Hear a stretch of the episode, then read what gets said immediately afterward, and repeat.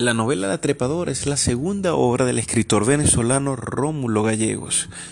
Fue publicada en 1925, una novela de tintes criollistas, costumbristas, que retrata los estratos sociales en la Venezuela de finales del siglo XIX y principios del siglo XX. La novela se desarrolla en un pueblo cafetalero en los valles del Tuy, teniendo como protagonista a Hilario Guanipa, hijo ilegítimo del dueño de la hacienda cantarrana, don Jaime del Casal. Hilario se nos presenta como un personaje menospreciado por su condición de hijo natural por parte de la familia del Casal. Y si bien es cierto que representa al hombre de presa por su forma de actuar impetuosa e instintiva, también es cierto que tiene una gran astucia y gracias a ello consigue adueñarse de Cantarrana y también enamorar y casarse con Adelaida Salcedo, una joven de la sociedad caraqueña que frecuenta Cantarrana en épocas de vacaciones.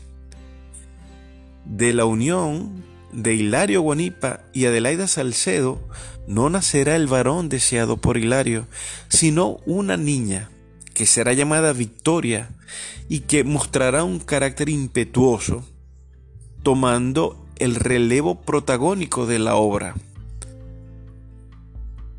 Con los años, Victoria logrará la aprobación de sus padres para viajar a Caracas a visitar a su abuela materna, doña Carmelita y en Caracas conocerá a sus primas y al resto de la familia del casal, sintiendo el rechazo de los mismos. También conocerá entre ellos a Nicolás del Casal, su primo hermano, quien a pesar de haberse educado en Europa, se sentirá libre de prejuicios y se enamorará de Victoria. Ni el mismo Hilario Guanipa se hallará gusto con ello y urdirá una emboscada en contra de Nicolás.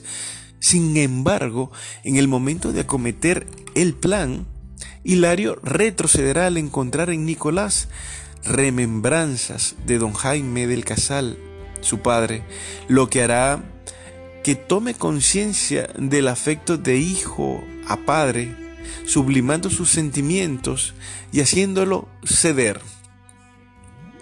Para mí la trepadora simboliza una planta, la estirpe de los guanipa, que se adhiere al árbol fuerte de los del casal.